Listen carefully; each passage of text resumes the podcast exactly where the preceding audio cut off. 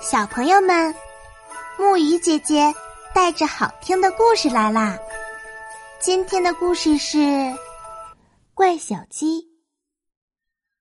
达利亚大娘一大早起来，在鸡棚里放上一个浅浅的小筐子，又在里面铺了些柔软的干草，接着放了十三个蛋，让母鸡蹲在蛋上孵小鸡。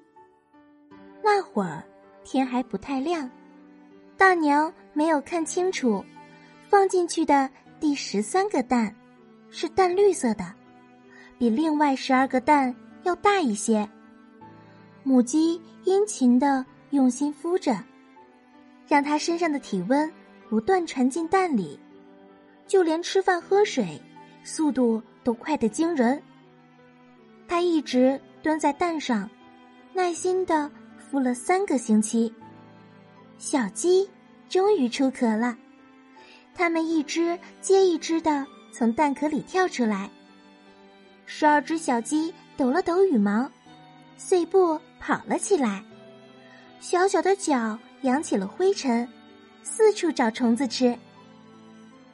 那浅绿色蛋里的小鸡最后才钻出来，而且样子可怪了，黄黄的。圆圆的，细毛蓬松着，腿儿短，嘴巴宽。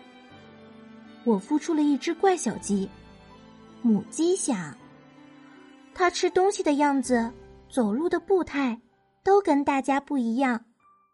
宽宽的嘴巴，矮矮的腿，走起路来摇来摆去，一步一摇晃。母鸡越看越奇怪，可不管模样多么怪。还是自己的儿子，母鸡一样的爱护它，跟另外十二只小鸡一样的对待。要是看到老鹰来袭击，它就立刻蓬松开羽毛，撑开那双翅膀，把小鸡全都藏在身子和翅膀底下。母鸡教孩子们学习从泥土里捉小虫子。他把全家带到池塘岸边去找食，这儿虫子多，泥土也松软些。矮脚小鸡一见到水就纵身跳进去，母鸡慌了，咯咯的叫起来，拍动翅膀往水边扑去，想要把儿子拉出来。小鸡们吓得又跑又叫，一只小公鸡居然跳上一块石头。拉直脖梗，头一次“喔喔喔”的尖叫起来了。他这是向人们叫喊：“好心人，快来救命啊！小弟弟要淹死了！”可这小弟弟在水里好好的，并没有淹死。他既快活又轻巧，就像一团棉花飘在水里似的。他宽大的脚趾有蹼膜。划起水来，动作十分利落。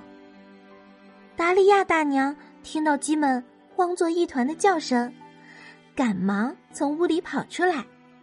她一看是这事儿，就大声说：“糟糕，准是我放错了一只鸭蛋，让鸡去孵了。”母鸡还只想往池塘里冲，大娘好不容易才把这只心疼孩子的母鸡赶上来。